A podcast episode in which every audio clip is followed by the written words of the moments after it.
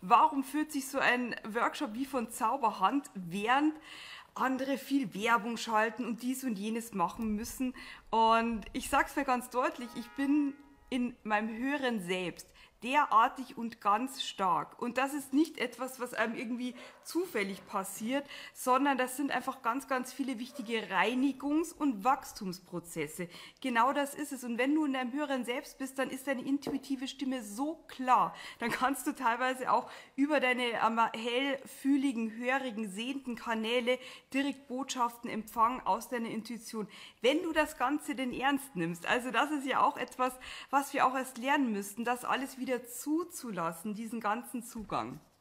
So, und da gibt es natürlich auch immer Blockaden, die so dazwischen stehen. Zum Beispiel, wenn wir in unserem niedrigen Selbst sind und das ist so eine wabernde Masse, da habe ich den größten Teil meines Lebens verbracht, da rutsche ich auch immer noch rein.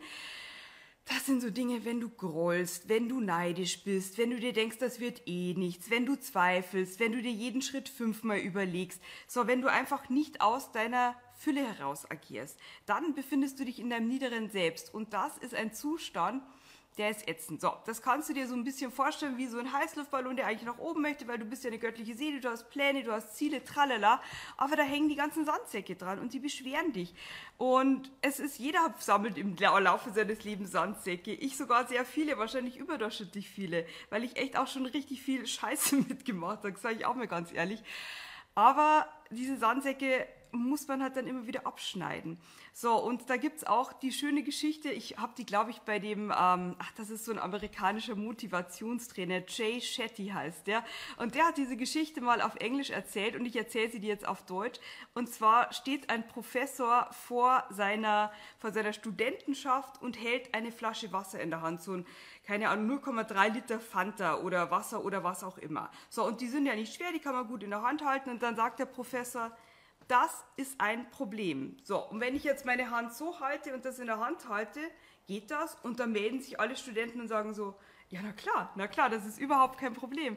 So, und dann hält das weiter in der Hand ähm, und dann sagt er, wenn ich das jetzt fünf Minuten in der Hand halten würde, wäre das ein Problem? Nee, ist überhaupt kein Problem, fünf Minuten so eine 0,3 Liter Flasche hochzuhalten. Und dann fängt er an, wenn ich das jetzt eine Stunde halten würde und irgendwann sagen die Studenten, nee, dann würde das mit dem Arm nicht mehr klappen, dann würde der irgendwie verkrampfen, das würde das alles beschweren, man müsste irgendwann den Arm absetzen. Und genauso ist es mit Problemen, mit Groll. Wenn wir das festhalten, dann geht das auch mal. Wenn wir irgendwie kurzfristig sauer sind oder so, dann leidet unser Leben nicht drunter. Aber unser Organismus geht kaputt, wird nach unten gezogen, irgendwann zerstört werden, wenn wir diese Dinge nicht loslassen. Und eines der Hauptdinge ist Groll. Und ich kenne keinen erfolgreichen Menschen, der in der kompletten Fülle ist, der grollt. So, und das war für mich immer eine große Herausforderung, weil ich, ich habe immer gedacht, es gibt ganz, ganz viele Menschen, die nicht grollen muss. Und ja, ich habe dann irgendwann festgestellt, es ist ganz, ganz schwer, das loszulassen. Da hört man dann immer so Dinge, auch den Satz sage ich jetzt zu dir, werde dir bewusst, dass wir alles eins sind und du kannst niemanden mehr grollen. So, das fand ich immer einen total schönen Satz, aber ich habe mir gedacht, wie soll denn das jetzt in der Praxis gehen? Weil es einfach, manchmal ist, sind wir einfach verletzte kleine Seelen, Punkt. Und das, also der wirkliche Zauber entsteht, wenn du aufhörst zu bewerten. Wenn du dir gar nicht überlegst, was hat der andere mir jetzt Falsches getan, sondern die Frage stellst, wie dient er mir damit? Was kann ich damit aus meinem Leben ziehen? Und wo es bei mir echt noch einen Schnackler gemacht hat und wenn du dich dieser Methode öffnest, wirst du nie wieder jemanden grollen, weil das ist von allen vielen Methoden, die ich kennengelernt habe, die effektivste.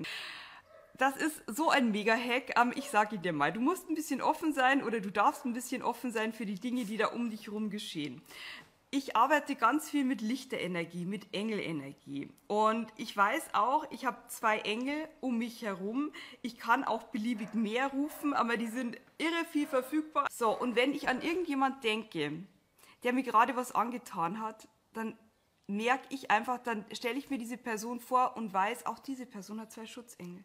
Auch diese Person hat diese perfekte Fülle-Energie und deshalb ist das so leicht dann für mich den Zugang zu finden, weil ich mir denke, das ist auch ein Mensch, der macht seine Aufgaben in dieser Inkarnation, der hat auch geistige Helfer neben sich, die sind extrem hochschwingend und deshalb ist es super leicht, das alles abzuwerfen am Ballast, weil ich muss es nicht festhalten. Und wenn mir jemand was Blödes getan hat, ist das sein Problem, nicht meins. Ich muss nicht jedes Geschenk annehmen.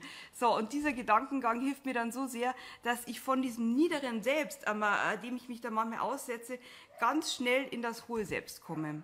Genau, also das ist das äh, mit dem hohen Selbst und dass du einfach, wenn du in diesem Zustand bist, die genialsten Ideen hast, da ist es auch egal, wann du die umsetzt, mit welcher Technik, Hauptsache du setzt sie um. Und ganz wichtig, dass du da im vollen Vertrauen bist und alle Zweifel wegpackst.